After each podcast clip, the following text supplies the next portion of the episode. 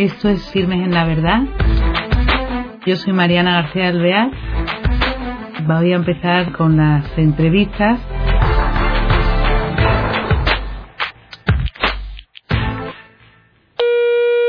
Hola queridos oyentes, un nuevo programa de Firmes en la Verdad. Tenemos hoy con nosotros a una invitada, es española, es polifacética, es, bueno, madre y esposa, es pedagoga, es también escritora, aunque ella dice que mediocre, tiene 10 novelas escritas y otra en proceso y muchísimas ediciones. Se han además publicado en diversos idiomas y han tenido un éxito enorme. Ahora vamos a ver con ella un poquito un recorrido a través de su obra escrita porque la conversión, ella ha dado muchas conferencias, por YouTube la pueden obtener y en esta casa también ha sido invitada para contarla. No quiero alargarme más, estamos encantados de tenerle con nosotros y ella se llama María Vallejo Nájera. María, hola, ¿cómo estás? Pues muy bien, muy contenta de estar con vosotros. Igualmente, igualmente, en esta casa, ¿eh? Tan querida. Mira, queríamos recorrer un poco contigo tu obra escrita y bueno, que nos contaras tú eh, cuándo es tu primer libro y su contraste con el resto de tu obra. Si te parece, ¿cómo se llama este libro y un poco cuéntanos? Bueno, pues mi primer libro lo escribí en el año 99. Estaba en un momento difícil porque los niños eran muy, muy pequeños. Realmente comencé a escribirlo dos años antes, con un embarazo bastante malo que tuve, y lo lancé, lo mandé al Premio Planeta del año 99. Era un libro imaginativo, era una historia que yo creé en mi cabeza, en mi imaginación, y quedó quinto en el Premio Planeta. Lo mandé ni más ni menos que al Premio Planeta, pensando, por supuesto, que iba a quedar la última y no quedé la última, quedé la quinta. No fui la ganadora, pero quedé la quinta. Y bueno, pues eh, ahí empezó un poco a despertarse mucha curiosidad con mi, con mi trabajo literario, porque al ser la primera novela y quedar quinta del planeta, pues me empezaron a llamar algunas editoriales interesándose por mi trabajo, por el talento que podía llegar a tener, porque era todo muy novel. Yo soy pedagoga de, carrera universitaria pero nunca había escrito, esa fue la primera, se llamaba El patio de los silencios. Y era una, era una, una novela muy dura. El protagonista era un sacerdote y era malo, o sea, yo trataba a la iglesia con dureza, con bastante soberbia. La iglesia no era una cosa cercana a mí, yo era católica, pero no, no tenía fe. Y así empezó mi carrera literaria y luego al año ya tuve una conversión muy fuerte en el año 2000 por una peregrinación que hice a Meyugore, un pueblecito que hay en Bosnia-Herzegovina. Y allí en Bosnia-Herzegovina, pues mi corazón y mi alma despertaron para siempre a Dios y a la Iglesia y a todos sus misterios y a toda su sobrenaturalidad llena de amor. Y sí, orando, ahí aprendí a orar y ya empecé a tener una relación con Cristo muy bonita, muy dura al principio, sigue siendo muy dura, pero me hace muy feliz porque amar a Cristo y seguirle es lo mejor que he hecho en mi vida. Y claro, ya había descubierto que tenía este talento para la escritura y decidí utilizar ese talento solo para Dios. Y así empieza una carrera literaria de nueve libros más. Ahora, como has dicho en la presentación, eh, estoy escribiendo el número once. Y realmente son novelas que he escrito para el Señor. Casi todas son he escrito ensayo y novela, también infantil. La verdad es que he escrito ya de todo. Me queda solo la policíaca, que es mi último sueño, porque también he escrito novela histórica pero en todas he intentado poner el, amor de Cristo, meter todo lo que yo he ido aprendiendo y sobre todo en las novelas que están basadas en hechos reales, contar, realmente cuento la vida, la historia, la conversión de personas que han llegado a mí por puro milagro, porque Dios así lo ha decidido, y yo he pensado que contándoselo al mundo, utilizando mi pluma, podíamos cambiar muchos corazones, ¿no? Entre todos, entre el protagonista, entre yo, que soy como una pluma débil, como a mí me gusta llamarme mediocre porque sé que lo soy escribiendo, pero claro, el protagonista siempre es Dios. Y entonces ahí ha, habido pues el mensajero en la noche, con nuestras 26 ediciones ya, traducido al inglés, al francés, al portugués, al italiano, parece que se va a traducir ahora y al rumano, al polaco. Esa ha sido la historia más importante que he escrito. Y luego eh, quiero destacar todos los, libros, los he escrito con mucho esfuerzo, pero también con mucha alegría, con mucho amor. Pero quizá los que más éxito han tenido, los que más han polémicos han sido, porque han revuelto muchos corazones, son el que escribí en el año 2007 sobre el purgatorio y el infierno, que es el último, y bueno, pues aquí estoy, sigo mi camino como escritora. Quería que nos contaras eso, que eh, lo que tiene en tu vida le remueve esa conversión, que lo que quería ver también en la presentación de eso, eres conversa y misionera ya desde entonces, ¿eh? al 100%, con tu oratoria en conferencias que has tenido y que te has agotado porque, claro, es tanto tiempo me, hablando sobre el mismo tema, profundizando en ti misma debe ser duro, y con tu pluma. Y qué maravilla esos dones de Dios ponerlo a su servicio, ¿no? Que es lo que estás haciendo ahora, no cansarte del amor que te llenó en aquel entonces, no estás parando hasta divulgarlo a través de lo que él te va poniendo, ¿no? Efectivamente, mi camino no es fácil. Eh, no es fácil porque a un converso, el, el, converso es duro, es duro porque quiere llevar el fuego que tiene dentro al mundo entero. Entonces eh, es difícil, es un fuego que es muy complicado de apagar, yo creo que ya no se va a apagar jamás entonces yo creo que mi vida era bastante más sencilla antes de mi conversión. Después de mi conversión se ha convertido en un torbellino, en un huracán. Y en esos huracanes y en esos tsunamis, pues también se sufre mucho, te cae mucha agua, te caen rayos. Pero eh, yo he descubierto que el que quiere estar pegado a Cristo, y yo quiero estarlo, lo digo públicamente, algún escupitajo recibe porque Cristo no hizo más que recibir palos y mucho sufrimiento, heridas, escupitajos, insultos, calumnias. Y aquellos que queremos vivir pegados a Él, es como el que se casa con un esposo humillado y atormentado y maltratado. La mujer quiere quitar algún azote, algún... Y yo me siento ya en mucho, aunque soy laica y estoy casada desde hace 25 años y tengo tres hijos, soy súper feliz en mi matrimonio. Yo ya me siento un poquito como laica casada con Cristo porque le quiero seguir y quiero hacerle centro de mi vida. Entonces en esos libros Él siempre tiene que estar. Y efectivamente es difícil, mi camino es, es muy complicado, pero sí soy muy feliz. Sí digo orgullosa que trabajar para Cristo es quizá el trabajo más difícil que existe. Yo creo que los sacerdotes son los más valientes de la tierra. Luego van las religiosas, los religiosos. Y por último, los laicos que, que, que, nos hemos enamorado de él y que queremos gritarlo desde el mundo, no, desde un mundo contemplativo como las clarisas o como todas las órdenes religiosas que se dedican a orar, que son importantísimas, yo creo que son las que sostienen, nos sostienen a todos los demás. Pero luego nosotros somos soldados de a pie. Yo verdaderamente sí me considero un soldado de Cristo utilizando el único don que, me ha dado Dios Padre, que es el de escribir y contar historias. Eso me parece una maravilla lo que estás diciendo, porque realmente se te ve valiente, pero llena de verdad. Claro, el amor, la verdad es Él. Pero una cosa que te digo, has dicho algo que yo quería resaltar, porque lo del papel del laico en la iglesia es hoy tan importante, porque como tú has dicho otras veces, es que hemos hecho muy poco los laicos, eso no vale, nada más que a los sacerdotes. Somos iglesia todos, entonces esa vivencia tuya tan fuerte es una aportación sin duda actual en la iglesia pues muy importante. Yo creo que sí, yo creo que el laico que tiene una conversión tan fuerte como la que he tenido yo, que somos muchísimos, lo que pasa es que yo durante estos últimos 13 años, pues es verdad que he roto muchos hielos, he, sido, he roto muchos moldes, me he atrevido muy duro. Ahora hay muchos, ahora ya salen libros de conversos por todos sitios, las conversiones de Meyugore, de Garabandal, es que son a cientos de miles. Y el converso es que no, se puede callar, porque es como el que le meten una brasa de amor en la lengua y la tiene que apagar. Y la única manera de apagar esa brasa, que duele, porque el amor de Dios quema por dentro, de alegría, de fuerza, de fe, de esperanza, pues la quieres compartir. Entonces el laico no puede callar, se tiene que comprometer desde el fondo del alma. Y somos guerreros de la calle. Y yo en mi caso, como te digo, soy guerrero de la televisión y de las letras, porque también me llaman de muchísimos programas son ya incontables las conferencias que he dado.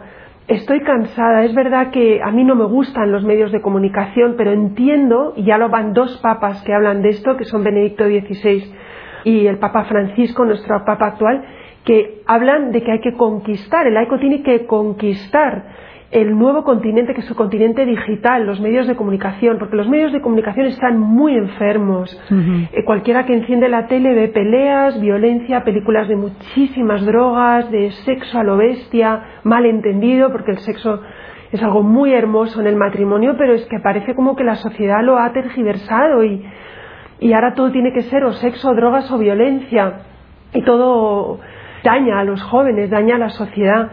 Entonces el laico que no trabaja para la iglesia no tiene ningún derecho de ponerla a parir. A mí cuando, por ejemplo, me hablan muy mal de sacerdotes o de un papa o del otro papa, digo, pero tú eres católico, ah, sí, sí, yo me, claro, yo fui bautizado, digo, pero entonces tú formas parte de esta iglesia, somos el cuerpo de Cristo unidos, estamos unidos y como tanto somos una familia en Cristo y todos nos tenemos que apoyar.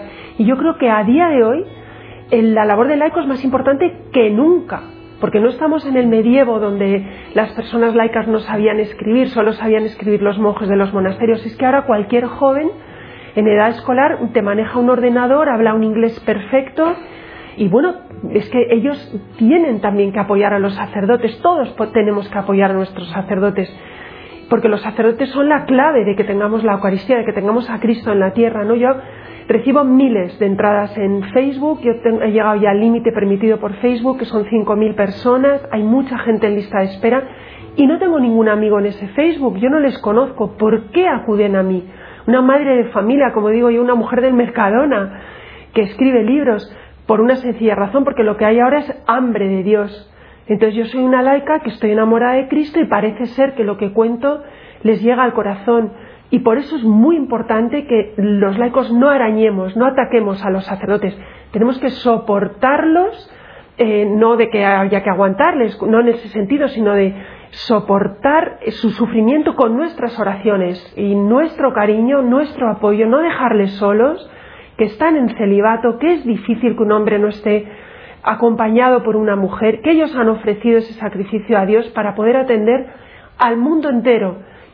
Yo suelo decir, y lo digo con verdadero convencimiento, que si todos los sacerdotes de la tierra fallecieran, porque todos se reúnen, pues yo que sé, en el Vaticano, en San Pedro, y cae un meteorito y los mata a todos, con que solo quedara un sacerdote perdido en una selva o en un desierto, en una misión perdida, ese hombre puede cambiar la humanidad entera, por la única razón de que tiene manos consagradas y será el único que puede traer a Cristo vivo en un trocito de pan a la tierra. Así que solo un sacerdote puede cambiar el mundo entero. Qué razón tienes, ¿eh, María? Y una cosa, de los libros eh, que has escrito, ¿alguno de ellos ha sido más conflictivo o ha traído, ha suscitado más recelo en la, en la sociedad actual o más escándalo de las cosas que tú aportas, porque en realidad son de, de eso, de vivencias o de testimonios, ¿no? Sí, mis libros, yo soy una mujer polémica. A mí o se me odia con toda el alma o se me quiere muchísimo. Entonces yo ya me he acostumbrado a vivir en estos dos extremos. Estoy acostumbrada a perder amigos por proclamar mi fe eh, y es cierto, ha habido de todos los libros, de los diez libros que he escrito, todos han sido atacados, unos más, otros menos, pero los que sin duda casi me cuestan la salud ha sido el de el purgatorio, el de cielo entre el cielo y la tierra, historias curiosas sobre el purgatorio, publicado en el año 2000 por la editorial Planeta. El último que he escrito, Cielo, Infierno, Verdades de Dios, ahí, bueno, ha sido tremendo. Y luego El mensajero en la noche, que es la historia real que conté de este preso que acabó su vida siendo monje porque tuvo una aparición de un ángel, vio San Miguel, y realmente me he dado cuenta que yo sin hacer ningún daño a nadie, porque yo no obligo a los lectores a, leer mis libros, yo no pongo un puñal en el cuello a un señor para que compre un libro mío y lo lea. Yo no sé quién compra mis libros. Bueno, pues los ataques tan salvajes que he tenido en la web, incluso de amistades que han dejado de hablarme por escribir estos libros, yo me pregunto, Señor, ¿por qué? ¿Por qué he, levantado este odio si lo único que estoy contando es la verdad? La verdad que yo he aprendido de mi iglesia, la, verdad, en el caso del mensajero en la noche, que yo he aprendido de un monje benedictino que me ha contado su vida. Pero digamos que eso es un 10%. El 90% del resto sí he visto los frutos. Por ejemplo, El mensajero en la noche es un libro muy leído en las cárceles de España y tengo que decir con mucho orgullo, no de mí, sino del protagonista que ya marchó al cielo, ya murió, pero que está tocando millones, millones de corazones en las cárceles de Latinoamérica. Y para mí esto es un fruto, no es mío, es de Cristo, pero es cierto que a mí me utilizó en mi miseria para llegar a estos presos. Sin duda ha llegado, como tú dices, pero qué curioso, verdad, la verdad hiere, pero a lo mejor es pues el mal, ¿no? Porque si suscita esos odios, ese eh, recelo, ese, ese ataque frontal, pues eh, verdaderamente eso existe también, ¿no? Es otra parte, el hombre es bueno, es malo, eh, pero el mal existe, Sí, el mal existe, eh, yo lo cuento en mi libro Cielo, Infierno, Verdades de Dios, es una verdad dogmática que quiere decir que es dogma de fe. La existencia del cielo, la existencia del purgatorio y la existencia del infierno y del demonio son dogmas de fe. Es tradición de iglesia y son verdades de las que se habla poco. A los sacerdotes no les gusta hablar de este tema, ya somos muchos laicos los que estamos presionando para que hablen porque necesitamos aprender de ellos. Y si nuestros sacerdotes no nos los cuenta, yo te pregunto, ¿quién nos lo va a contar? Estamos solos en ese sentido y como digo hay que orar muchísimo por los sacerdotes, por la curia, por el Papa. Tenemos un Papa ahora magnífico y ahí vamos. El anterior, Benedicto XVI, para mí fue yo creo que el mejor teólogo que he leído en mi vida. Pocos escritos son tan claros en teología sobre estos temas dogmáticos como los de Benedicto XVI y lo mismo puedo decir de Juan Pablo II, que las veces que se pronunció sobre estos temas fue muy, muy claro y muy sencillo para que lo pudiera entender todo el mundo. Entonces tenemos que hacer caso a nuestros papas, tenemos que estar siempre con Pedro y, y el laico tiene que despertar y ayudar, porque es cierto que gran parte de del sacerdocio se ha dormido en los seminarios durante las décadas de los 80, de los 90, incluso de los 70, se durmieron bastante con estos temas y ahora nos encontramos con que hay posesiones, con que hay gente que no sabe a quién acudir, acuden a los psiquiatras, muchos psiquiatras no son católicos, no saben cómo llevar el problema y les medican. Cuando a lo mejor un sacerdote prepara, un exorcista preparado, podría, como dice el padre Amorth, el gran padre Gabriel Amorth, exorcista del Vaticano en Roma, que cualquiera de estas personas, cuando ya la psiquiatría no soluciona el problema, se trata de una posesión diabólica, tienen que acudir a un exorcista. Y verdaderamente los necesitamos, los necesita la sociedad. Pero, eh, y bueno, no simplemente eh, llegar al mal como exorcismo, es que el pecado existe. Y el pecado está ahí y a lo mejor no tiene que llegar a ser en ese extremo, puede ser el pecado venial, da igual, pero la lucha del hombre tiene que estar en ese día a día, en amar más a Dios, ¿no? A través de los hermanos y en llenarse de ese amor en la Eucaristía, ¿no? Sí, yo por eso hablo también mucho eh, de la confesión, porque realmente lo que hablara de temas extremos, de posesiones diabólicas. El diablo actúa también, como tú dices, en pecados pequeños, los pecados veniales. El hombre tiene que estar muy atento a lo que hace. El hombre se ha adormecido, se ha aletargado, se ha anestesiado. Porque la sociedad anestesia. Uno pone la tele y de repente han pasado dos horas. Dices, ¿cómo he perdido haciendo el tonto, viendo un programa tonto, con una presentadora boba? Dos horas. Y que podía haber estado escribiendo la novela, ayudando a una amiga o, visitando a los abuelos. O haciendo el bien a los demás, ¿no? Entonces, como estamos adormecidos es muy fácil pecar. Sobre todo yo veo los jóvenes. Los jóvenes son los que tienen ahora muy difícil el mundo alrededor, hay una crisis tremenda de valores. Yo creo que la crisis de valores es lo que ha llevado a la crisis económica en casi todos los sentidos. Y hay que volver a Dios, señores. Es que lo que hay que hacer es despertar, ser mucho más humildes, fiarnos menos del dinero que hemos hecho del Dios eh, dinero un Dios y acercarnos más al Dios verdadero, al Abba Padre, al Padre grande, al Creador, ¿no? Y acercarnos y apoyarnos mucho a nuestra iglesia, que les necesitamos todos y que ellos también nos necesitan a mí. A nosotros, perdón, no a mí, a todos. Sin duda, pero tú llevas desde luego un carrerón impresionante de, de no parar, como tú dices. Por eso él tiene tan pocos amigos, porque es muy exigente, ¿no? Yo tengo pocos amigos, la verdad. Tengo pocos amigos normales. Tengo muchísimos amigos anormales. Y digo anormales y lo meto entre comillas porque son esos amigos, esos muchos amigos anormales, como os llamo yo, son anormales porque están perdidamente enamorados de Dios. Y Dios me los ha traído a mi vida. Y tengo muchos amigos sacerdotes, muchas amigas consagradas, tengo muchas personas que, pertenecen a la iglesia. Y verdaderamente es que no tengo tiempo ya para respirar entre mi familia, mi trabajo y los amigos. No, no descanso. O sea, yo muchas veces miro al sagrario y le digo, Señor, qué mal jefe eres o me empiezas a subir un poquito la calidad del trabajo o un día voy a desfallecer. Lo que pasa es que el Señor da la fuerza, el Señor da el Espíritu Santo da los dones, nos da la fuerza, nos da la perseverancia. Hay peleas, en la iglesia hay peleas, señores, cometemos errores, los sacerdotes no tienen por qué ser santos, son seres humanos, los laicos por supuesto, Pero si estamos bien apegados a Cristo, podemos crear una familia muy de amor y muy de Él, y ahí estamos. Y con estos libros tuyos, por ejemplo, al final he visto que has dado un giro que te has dirigido a la literatura infantil, ¿no? Bueno, eh, eso eh, quizás sea más relajante para ti a lo mejor o qué. Necesitaba un respiro después del libro Mala Tierra, que era basado en un hecho real de una violación a una mujer que cometió un aborto, luego se arrepintió muchísimo, es ahora religiosa en Estados Unidos y ese libro verdaderamente me rompió el corazón. Eh, es difícil para una mujer que, que es madre como yo oír cómo una mujer te puede contar cómo la a sus padres desde pequeñita, cómo la han violado, cómo se quedó embarazada de violaciones, ¿no?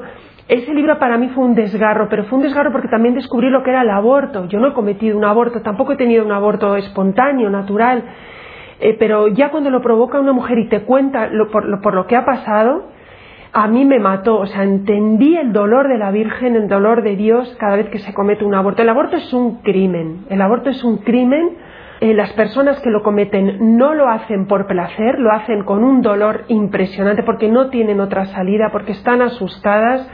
Entonces es un problema verdaderamente muy grave a nivel de las madres y por supuesto de los niños que se echan a perder. Entonces, después de terminar ese libro Mala Tierra, yo necesitaba un respiro. Y como habíamos hablado durante todo el libro de Mala Tierra, lo que son los bebés, necesitaba escribir algo para los niños. Y ahí nació la colección de Lola Torbellino, escrito dos. Es muy parecida a la famosa Celia de Elena Fortún de mi generación y de la generación de mi madre. Y, bueno, me encantaría seguir. La verdad es que la editorial Grupo Z me ha pedido una colección de más libros, pero es que no me da tiempo. Me gustaría empezar el tercero pronto. Pues desgraciadamente se nos acaba el tiempo, María. Pero ha sido desde luego un placer que eso igualmente. Ha sido un placer tenerte en este programa y bueno, ánimo, que te tomes las cosas con calma, aunque Dios te exija tanto. Y verdaderamente qué bonito tener un testimonio valiente, fuerte, de esta mujer que nos ha acompañado y que se desvive por su amado, ¿eh? Aunque ella, como dice, su amor, bueno, a su marido lo adora, pero él está dentro del amor de Dios. ¿eh? Efectivamente, sí, que... Bueno, yo digo desde aquí a todos los matrimonios que no tengan miedo cuando se peleen, que si lo ponen todo en manos de Cristo, Cristo gana siempre. Siempre, siempre. Y bueno, les mando a todos un beso, les doy gracias por su labor también y que Dios les bendiga. Muchas gracias, María. Buenas tardes. Hasta siempre. Adiós, hasta siempre. Pues queridos amigos, aquí hemos acabado. Espero que os haya gustado. Adiós.